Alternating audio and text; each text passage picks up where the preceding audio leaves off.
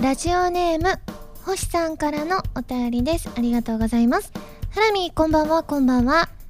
ハラミーといえば告白ゼリフ職人として有名ですよね。最近では X 指を指さして空いてるよ？という破壊力抜群の告白ゼリフを考えられていましたが懐かしい。今日はバレンタインということで新しい告白ゼリフを考えたと聞きました。えー、そうバレンタインというシチュエーションでどんな男も一発で落とすというハラミーの告白ゼリフをぜひ教えてください。えー、あそうなんですよ。そうなんですけど。いや実際言いましたからねこの薬指を指さして開いてるよっていうのは。あでもそうそうなんです。告白ゼリフ職人なんですけれども。えー、どうしようわかあどうしようわかんないとか言っちゃダメ。そんなの言っちゃダメ。え何人ぐらい落としてきましたか？えっ、ー、と15万人ぐらいにしとこう。いやしとこうとか言っちゃダメ。だって告白ゼリフ職人なんだから。えどうしどうしようかな。いやいろいろあるからね。毎日告白ゼリフを作ってるからちょっとんどれにしようかなって思うんですけど、まあ、バレンタインですからね。え？えちょっと恥ずかしくなりますね。じゃあどうしようかな。えでもちょっとじゃあえ？過激なの言ってみようかな。過激バージョンいきますよ。ねえねえ。今日バレンタインだよね。チョコ作ってきたんだけどもちろんこのチョコもあげるけどこのチョコよりユミの方がずっと甘いよ。キャーですよ。恥ずかしいですね。いや告白ゼリフ職人だから恥ずかしくないんですよ。これを作ることが仕事ですからね。というわけで今週は原由美の告白ゼリフ職人ラジオ改めましてこんばんは原由美です。原由美のまるまるラジオ略してはらまるこのラジオは毎回皆さんのお便りによってタイトルを変えるというちょっと変わった内容になっています。ということでかなり過激な告白ゼリフが登場したわけですけれども。まあねバレンタインあ本当だ当日なんですね。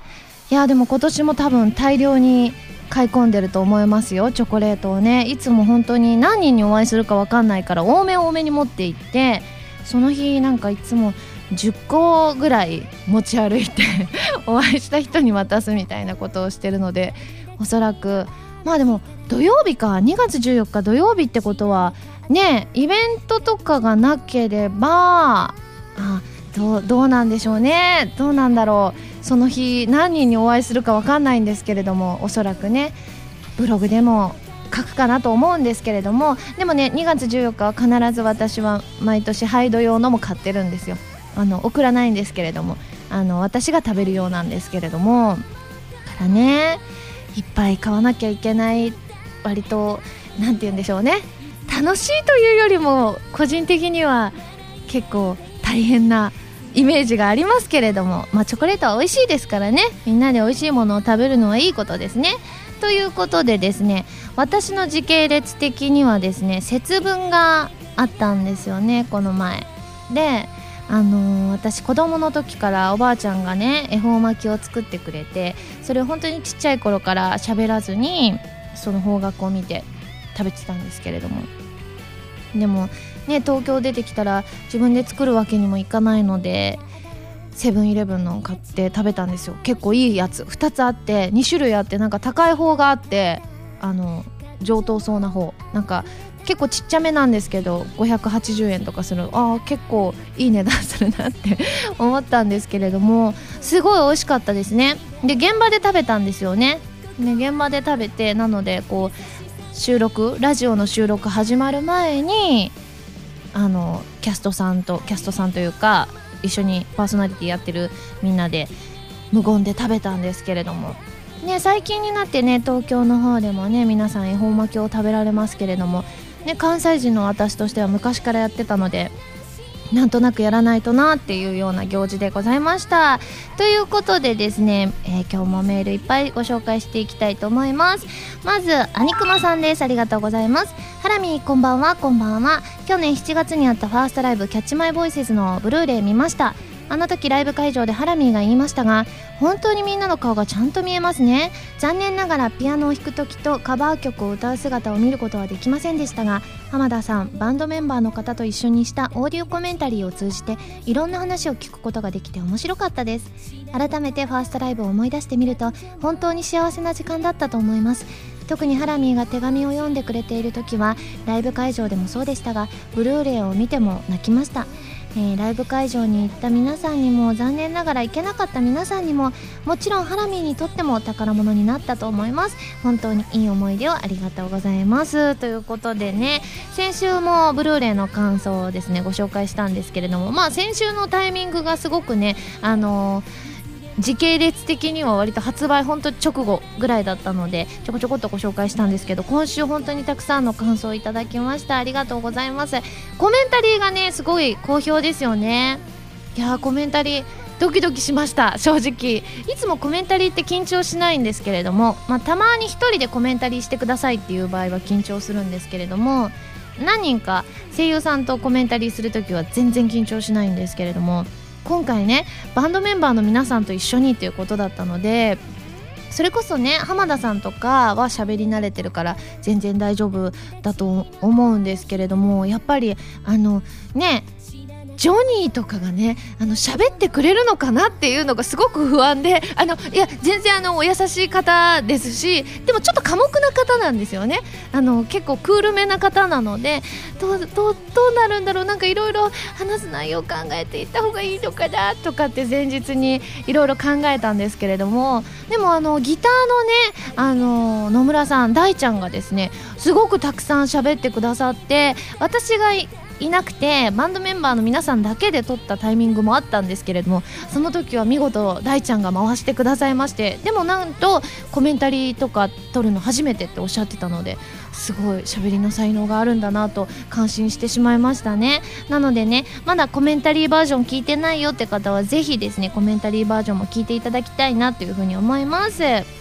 えー、ではですね、えー、ブルーレイの感想をくださった方のお名前ご紹介します、えー、ガムさん75さんちゃんこさんニフルさんビメーダーさんたけさんルキさん赤たぬきさん走る本屋さんかぼすサワーさんニャラさんスイカ割り人形さんシムーンさんヒーさんなどなど他にもたくさんいただきました。皆さんありがとうございます。続きましてハンドルネーム星さんです。ありがとうございます。ハラミーこんばんは。こんばんは。去年の4月に行われたコープスパーティーのイベント「如月祭」の DVD が発売されましたね、えー、この DVD には昼公演と夜公演のダイジェスト映像のほかスペシャルライブの模様もがっつりと収録されていますがこのスペシャルライブはバンドやダンサーに加え曲の前後には各キャスト陣からの生台詞が入るという超豪華仕様でしたよね。 In the Rain を初披露したのもこの如月祭でしたし見ていて懐かしい気持ちになりました。ハラミーは如月祭で In the Rain を初披露した時のことを覚えていますか？といただきました。ねえ覚えてます覚えてます。ドッキドキしました。なんかちょうどその如月祭の前日も何かイベントをしていてでなんか駆けつけで夜リハーサルに行って生バンドでライブするっていうことを初めて知ったみたいな。カラオケでずっとやると思ってたんですよね。なのですごく大所帯のあのバンドでしたしすごく豪華でしたよね。なのでやっぱ初披露の曲ってやっぱ緊張しますよね。なので結構ねリハーサルはがっつりあのその時やらせていただいたのを覚えていますけれども。ねでもコープスパーティーも結構歴史のある作品だったりするのでねあさみさんの曲とかもすごく懐かしい曲が聴けたりだとかがっつりとね本当にライブコーナーがドドンとあったのでそれがね DVD に収まっていてですねねだから来れなかった人とかにもぜひね見ていただきたい映像だなっていうふうに思います。結構トークコーナーも面白かったりしますしあのその後多分本番終わった後の映像とかも確か入れてあるはずです。入れてますので。ぜひぜひねボリューミーな内容になってますのでぜひぜひご覧ください。では続いてたかしスイッチさんです。ありがとうございます。ハラミこんばんは。こんばんは。先日プレイステーションビータ用ソフト「白衣性愛情依存症」に登場するキャラクターの声優さんたちが発表されましたね。ハラミは前作の白衣性恋愛症候群に続いての出演ということでひとまずおめでとうございます。ありがとうございます。早速ハラミ演じる天藤樹さんの、えー、サンプルボイスを聞きましたが今にも俺から離れるの禁止と言い出しそうなあまりにもかっこいいイケメンボイスにクラッとしてしまいました。また田村ゆかりさん演じる武田咲也さんとの絡みもとても楽しみです。天藤樹さんは今までハラミーが演じてきた役の中でもあまりいなかったタイプのキャラクターだと思いますが収録時に気をつけたこと苦労したことなどはありましたか？といただきました。確かに今まで演じさせていただく機会がなかなかなかったようなタイプのキャラクターなので樹さんは。うんすごくね最初はドキドキしたんですけれども。でも結構ね本当にかっこいい女の人って感じでちょっと咲夜さんのまああのちょっと彼氏的な空気感が漂ってるようなポジションだったりするんですよ。咲夜さんの方が女性っぽいのでね。なのでなんか結構言ってて気持ちよかったですね。そういうなんかイケメンとかかっこいい人が言いそうなセリフをこうセリフとして言わせていただくっていうのはね。なのででもねあの結構ストーリーも深いストーリーとなっていますのでちょっとなぜそうやっていつきさんがそういう感じのになったのかとかいろいろゲームをプレイしていただけたらねあの明かされることもありますのでぜひぜひ皆さんね発売になったらチェックしてみてください、え、その他白衣性愛情依存症に関するメールおのちさんからもいただきました。ありがとうございます。続いてラジオネーム黄色い救急車さんからいただきました。ありがとうございます。ハラミーこんばんはこんばんは。先日のハラミーと高根さんのお誕生日おめでとうございます。当日は自分もケーキを買ってささやかながらお祝いしましたよ。ありがとう、えー、しかしあれそういえば身近にも今月誕生日の人がいたようなと思いカレンダーを確認すると妹の誕生日が過ぎ去ってから1週間が経とうとしていました。声優さんやキャラクターの誕生日はさまざまなところで話題になりますが毎日顔を合わせているのに家族のことは話題にならないのですっかり忘れていました。原家では家族の誕生日には忘れずお祝いをしていますかといただきました。うちはねしてますよ。あのー、1月21日と姉が1月31日なのでちっちゃい頃はちゃんと当日にやってました。でもだんだん姉とかがね太るとかを心配するようになり私もねちょっと最近は心配するようにはなったんですけれどもでもあの2回ねあの続けてこうケーキ食べるのはなってなってケーキは間で1回にしようみたいなことはあったんですけれども基本的には当日ごちそうを食べてですね。でみんながケーキを作って主役じゃない人がケーキを作るんですよ。だからたまに父が作ったり私が作ったり母が作ったり姉が作ったりといろんな人が、えー、スポンジから手作りして作るんですけれどもなのでね原家はね毎年ちゃんとお祝いしております。であの私東京来てからはね直接お祝いはできなくなったので、まあ、毎日電話はしているんですけれどもちゃんとね LINE とかでねおめでとうっていうのを送ったりだとかあとプレゼントをねあの当日に届くように送ったりとかしてますね。はいお誕生日ということでねこんなメールも来ておりますよ。タコツボ軍曹さんです。ありがとうございます。ハラミこんばんはこんばんは。ブログでハイドさんのお誕生日祝いをされたお話を拝見しました。以前「はらまる」でも話されていましたが終演ギリギリでもライブに行って20代最後の日を一緒に過ごせた喜びを、えー、話されていたお話など16年ブレずに愛してきたという熱意を感じファンの鏡だなぁと感嘆しました。先日のライブやビデオで発売されたファーストライブでもひしひしと感じたハラミーのファンに対する思いやりその源泉を見た気がしました。私もまた同じくらい熱い思いでハラミーのことを応援しようと決意を新たにしましたよといただきました。ありがとうございます。ねお祝いしたんですよ当日。1月29日に。ちゃんとケーキを買ってね。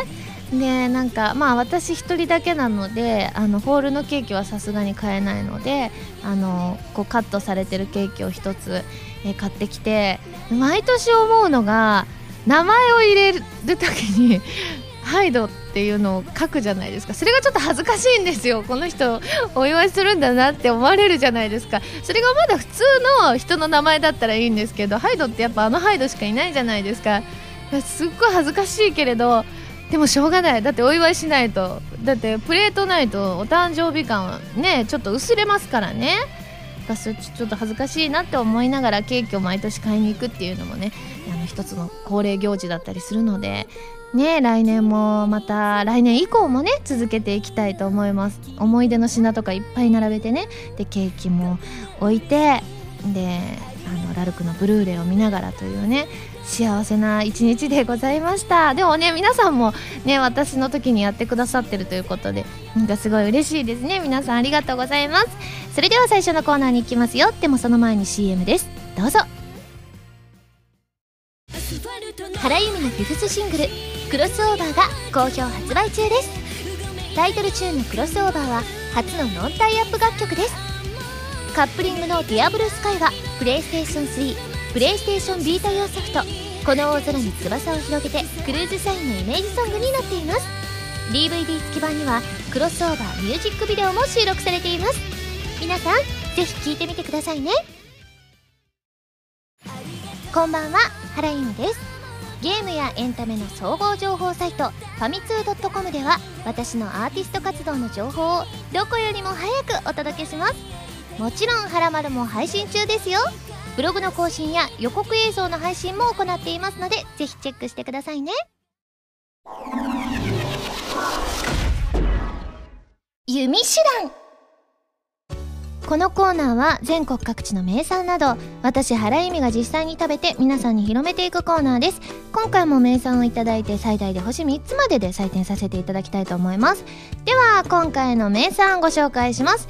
今回は岩手県のメーカ小祝さんの小祝農場レアチーズでございます。わーい。レアチーズ好きなんです私。ん？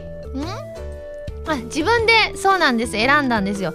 実はそのユミシュランのあの買い出しに行く時に偶然私がこのスタジオに来る時と重なったので下でお会いして今から買いに行かれるってことだったのでせっかくなので同行させていただいたら選んでいいですよって言われたのでだったら大好きなレアチーズにしますということで今回これになりました。なのでね高得点が期待できるかと思います。では早速開けますね。もう結構ねコンパクトサイズなんですよね。一人用にちょうどいい感じでございますね。おおではちょっとお水をいただきつつね。はい見た目は何て言うんでしょう。ちょっとプリンっぽい見た目をしてますね。ではいただきます。はい。いただきます。あー美味しい。うん美味しい。これは。あー美味しい。うん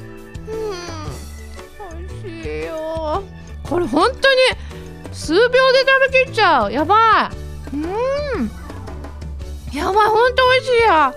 どうしよう。美味しいよ。やばい。うん。いやもうもう完食しちゃった。ちょっとさらえよううん。美味しい。あでも美味しいしか言ってない。どうしよう。ちゃんと食レポしないといけませんね。なんて言うんでしょうね。あのさっぱりしてますね。でもなんかあの酸味というほどのさっぱり感ではなく甘さとあとはその何て言うんだろうな本当にあのくどくない甘さで本当に爽やかな甘さが口の中に広がってしっとりもしていてすごく柔らかくて美味しいです。はいということでもうね一気に完食しちゃいましたので早速採点をしちゃいたいと思います。ユミシュランの評価は？星。3つです。絶対3つです。いや美味しかった。これ幸せですね。いや私ねチーズケーキ好きでその中でもレアチーズが一番好きなんですよ。ねえ私ケーキの中でレアチーズとミルフィーユそういったものが好きだったりするのでいや今回の「ユミシュラン」テンション上がりましたね。ということで美味しくいただきましたので感想生 CM として披露したいと思います。ねあのいろいろ調べたんですよ岩手県で。でもなかなかね思い浮かばなかったのでやっぱりあの方をお呼びしようと思います。それではいきますよ CM スタート。もうもう久しぶり。みんなもう私に飽きちゃった？もう私に飽きてもこの小祝い農場レアチーズケーキのことは飽きないでね。とっても美味しいから。もう、もう、小祝いの、小祝い農場レアチーズ。こんなキャラクターでしたかね。ちょっと私もこの方、あの何度か登場させてますけれども、ちょっと久しぶりに演じた気がします、えー、このコーナーでは全国の名産情報を募集しています。名産をお送りいただくのではなくどこの何が美味しいかといった情報をメールでお送りくださいね。以上「ゆみしらん」のコーナーでした。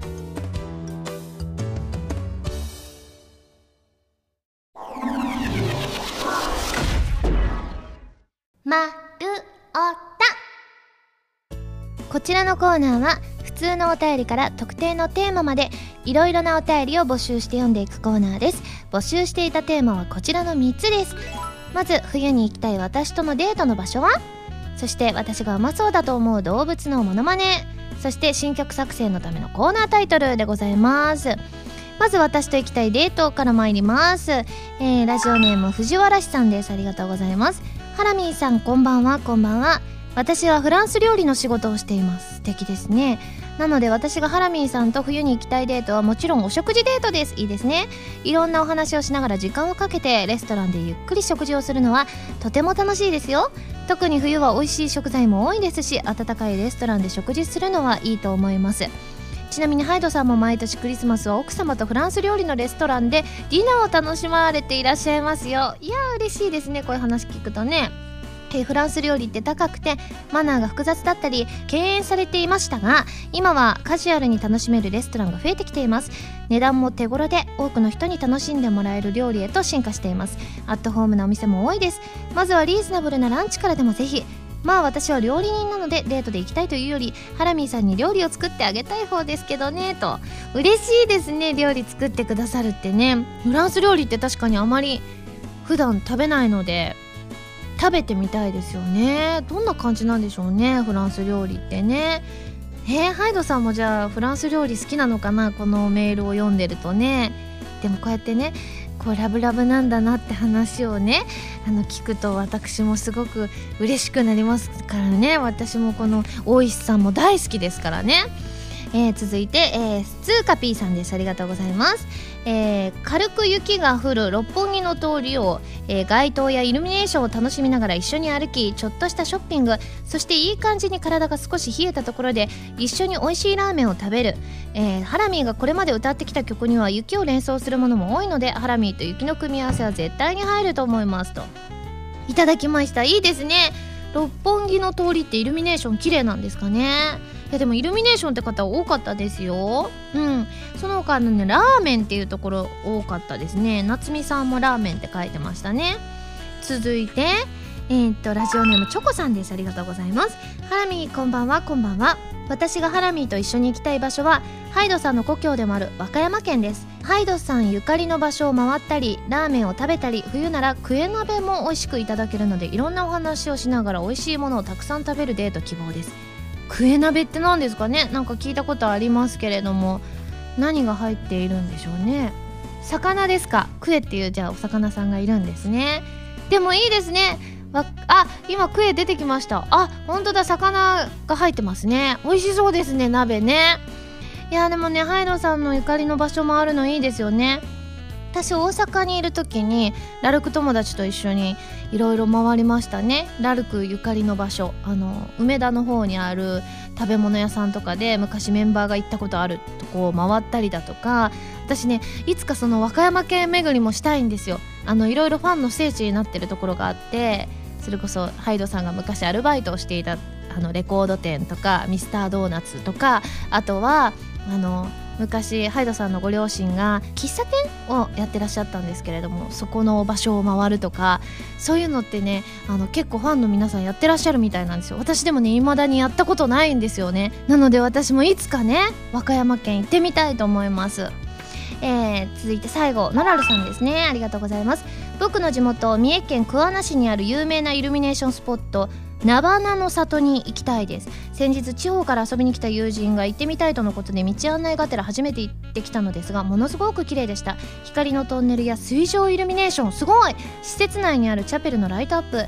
ナイアガラの滝をイメージしたメインスペースなんか巨大だし綺麗だしで最高で景色に心を奪われるってこういうことなんだろうなと思いました。ぜひともハラミーとのデートに行きたいですということで今ね写真見てるんですけどすごい綺麗です。写真つけてくださってるんですけど本当に滝みたいですね。ガガガッと光の海になっております。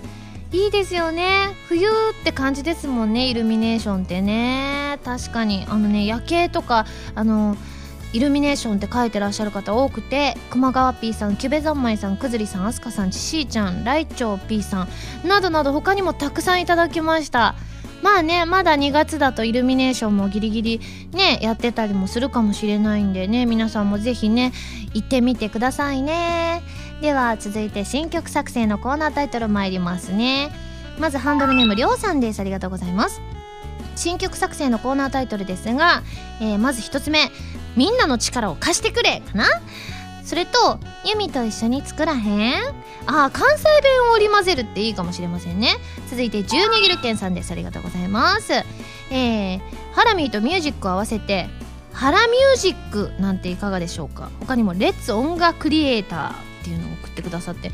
なんか全部ねいいですよね。なんかあのーハラミーとかね。あとはなんかあの弾き語りストともかかってて素敵だなと思いますね。続いてハシピーさんですね。ありがとうございます。ユミと作るミュージック。あいいですねストレートで。続いてデザイアさんから頂きました。新曲作ってみた。っていうので新曲の感じが神曲っていう神の方の曲になってるんですね。これはちょっとハードルが上がりますけれどもその分いい曲を作ろうっていう風になりますからね。続いてハンドルネームゆいさんです。ありがとうございます。ソングライターユミというのはどうでしょうか？何かのアニメのタイトルっぽい感じになってしまいますね。といただきましたけれども。これもいいですね。確かに。続いてほっこりしんじくんです。ありがとうございます。某 NHK の作って遊ぼうリスペクトして作って歌おうなんていかがでしょうか？確かになんか全部ひらがなで書いてあるんですがなんか可愛いですね。続いて新作大好きさんですね。ありがとうございます。えっ、ー、と鼻歌メロディーに言葉を乗せて言葉っていうのは詩っていう感じで書いてくださってますね。あいいですね。鼻歌で私作ってますからね。続いておどんさんです。ありがとうございます。えー、新曲作成のコーナータイトルですがつながる思いはいかがでしょうか？あー確かに。溢れる思いになんか似てていいですよね。最後星さんです。ありがとうございます。えー、 Place of my life をもじって Place of my song なんてどうでしょう？作曲するハラミにとってまさにこのコーナーで作られる曲は my song になると思いますしこのコーナーで代表曲である Place of my life に負けないくらい素敵な曲を作りたいですねといただきました。いいですねこれはこれで。その他ねあのいただいたものを一応キープしておりますのでですね来週もご紹介しつつですね、えー、コーナータイトル決めていきたいと思います。では最後ハラミーがうまそうだと思う動物のモノマネ参りますね。ハンドルネーム鳥さんです。ありがとうございます。えー、僕が原さんがうまそうだと思う動物のモノマネはズバリタコですね。タコ鳴き声ないよ。あでもこれはあれ紹介するだけでいいですか？やるんですか？やらないですか？やりますか？そうですよね。やらないわけないですよね。はい。やりますね。タコタコさんのモノマネいきます。にゅる？にゅるにゅるにゅる？ニュルニュルしてる感じを出すことにしました。えこんな感じで来るんですかね？いきますよ。ハンドルネームスバルさんです。ありがとうございます。聞いた話だと夢を食べるというバクのモノマネがうまいそうじゃないですか。バクって実際いるんですかねこの子は。あいないんですね。じゃあじゃあちょっと妄想でいきたいと思います。バクのモノマネです。バク。バクバク。男の子っぽくしました。続いてショポロディダスさんです、えー、幻の生き物と呼ばれる そういう系ばっかだ土の子。ぜひどんな風な鳴き声をしていたのかモノマネで教えていただけませんでしょうか。土の子。うんこれにした。悩んでる時のやつ。そのままにしちゃった。続いて南風パワーさんです。えっ、ー、とハラミーがうまそうだと思う動物のモノマネですがアフリカ大陸南部に生息するヌーはどうでしょう？大きな群れを作って大移動とかするあのヌーです。特徴としては牛っぽいカモシカということなので牛のモノマネで実績のあるハラミーならうまく演じられると思いますすごい！タイムリーですね今日ね。じゃあ行きます。それを書いてくださってるんだったら。いきます。ぬー。ぬー。っていいってことですよね。ありがとうございます。えー、包丁さんです。ありがとうございます。ハラミーがモノマネがうまそうな動物はタイに生息する全長226センチ体重78キロの巨大な動物です。この動物は鳴き声が特徴的で水中に20分もの間潜っていられるという特技も持っています。獲物を捕らえる際は遠くからひたすら攻撃を仕掛けたまらずトンネ逃げようとしたところアッパーカットで撃墜するという独特な狩りの手法を使います。この動物は日本ではサガットの愛称で多くの人に親しまれています。なんでみんなのライブの時もそうだけどサガットをねやらせたがるんですかね。じゃあいきますね。まだ結構うまいままですね私。よかったよかった続いてロケッツさんですね。ありがとうございます。ハラミこんばんは。こんばんは。人のモノマネはうーんですけど動物のモノマネは全般上手ですよね。上手じゃないよ。特にアメンボとか。え？わかんない。いきますね。これアメンボがね飛んでる時あの水の上をね。続いてマサさんからいただきました、えー、うさぎにも鳴き声があることを最近知ったのですが原さんは動物のモノマネがとても上手だそうですね。うさぎの鳴き声のモノマネをやっていただけないでしょうか。え？あるんだ鳴き声がじゃあ実際に。じゃあぴょんぴょんとかじゃないってことですよね。え？わかりました。じゃあいきますね。にゃんにゃんじゃない。難しい。これはで分かった。ちょっとこの終わった後にうさぎの鳴き声で検索してみますんで次のコーナーの頭で私聞いたものを挑戦してみますね。なのでそれで初めてねうさぎの鳴き声あの知りましたって方もねいるかもしれないからちゃんと私がね再現したいと思います。ということでですね来週もこんな感じでやっていきたいと思います。ではですね募集するテーマ一新したいと思います。まずは1回だけ超能力が使えるとしたら何が使いたい？ということで、えー使いたい超能力とその理由をお願いします。続いてイラスト連想ゲームのヒントをください。ということで、えー3個から5個ほどヒントを書いていただいてそれを読みながら私がイラストを描きます。出来上がったら答えを見ます。でそのイラストはね「はらまるブログ」とか次週の映像で公開したいと思いますのでぜひぜひ送ってきてください。そして、えー、水戸納豆さんからいただきました、えー最近へえそうなんだって思ったこと。このちらの3つでございます。では整理しますと1回だけ超能力が使えるとしたら何が使いたい？そしてイラスト連想ゲームのヒントをください。そして最近へえそうなんだって思ったこと。こちらの3つでございます、えーその他テーマのネタも募集させていただいております。よろしくお願いします。以上丸太でした。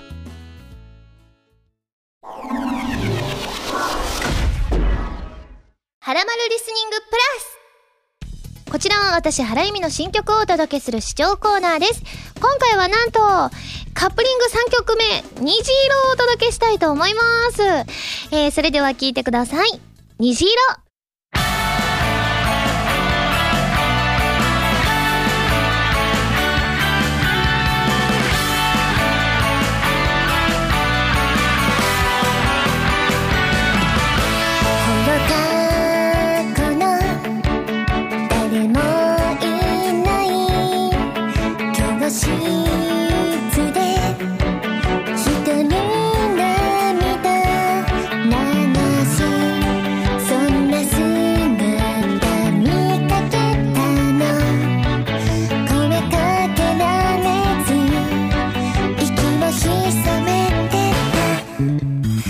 くな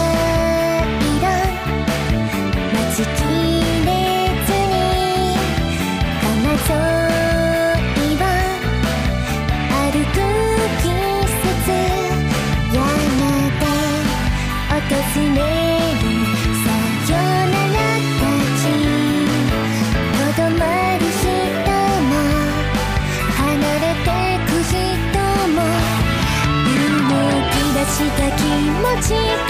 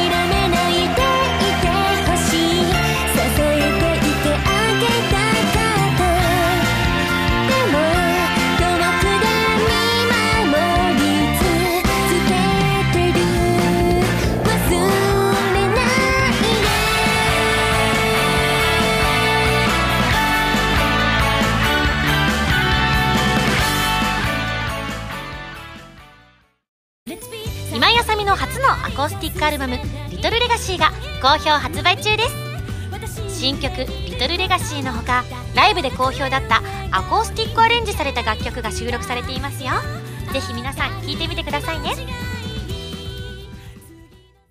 もう、もう、久しぶり。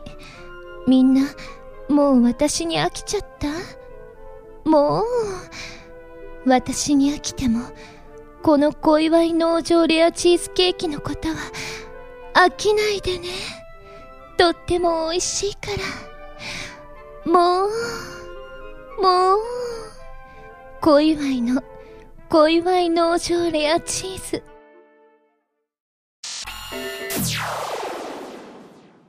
ピックアップファミ通ニュースこのコーナーは「はらまる」を配信しているファミツー .com に掲載されたニュースを私原由美がお届けするコーナーですがまずあのさっき言いましたうさぎいきますねみたいな感じでしたよ。確か。ね。なんかその時と場合によってまた違った鳴き声する可能性があったんですが私が見たのはこんなうさぎさんでございました。皆さんいかがですか？はい。ということでですねニュースのコーナーに戻りたいと思います。今回ピックアップするニュースはこちら。戦乱神楽エスティバル VS 少女たちの選択。最新 PV をファミツー .com 先行公開。2015年3月26日発売予定のプレイステーション4プレイステーションビータ用ソフト「戦乱神楽エスティバル VS 少女たちの選択」の最新 PV を先行公開。ということでございまして今回メールもいただいております。ゆずんさんです。ありがとうございます。ハラミこんばんは。こんばんは。戦乱神楽エスティバル VS の最新 PV が公開されましたね。ユミさんのナレーションとともに新キャラ新システムなどを紹介する内容で PS4 ならではの表現なども入っていてボリューミーな PV でしたね。裏ではハラミーと原田さんが歌うオープニングも流れていますしファンにはたまらないムービーになっていますね。発売まであと1ヶ月と少しになりましたし、えー今後公開される情報なども待ち遠しいですね。そういえば今月はプレイステーションプラス加入者対象に前作神楽忍び VS がフリープレイとして提供されているみたいですね。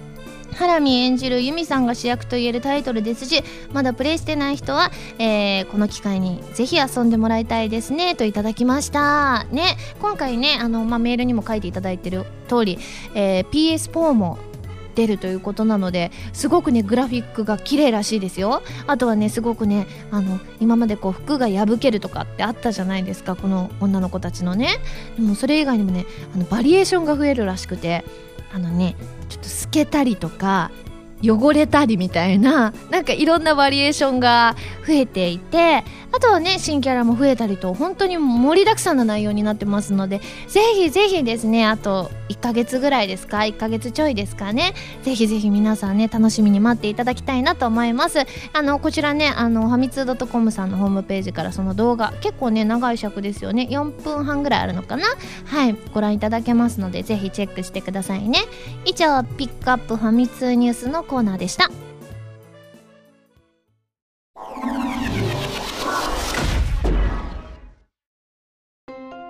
ンディングです。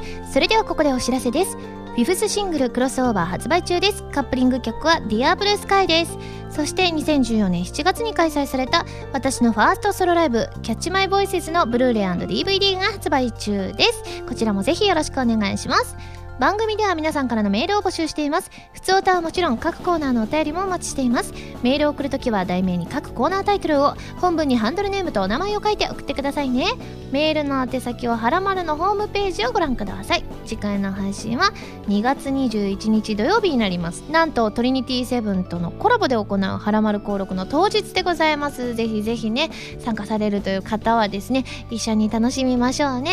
それではまた来週土曜日にはらまる気分でお会いしましょう。しましょう。お相手は原由美でした。バイバーイ。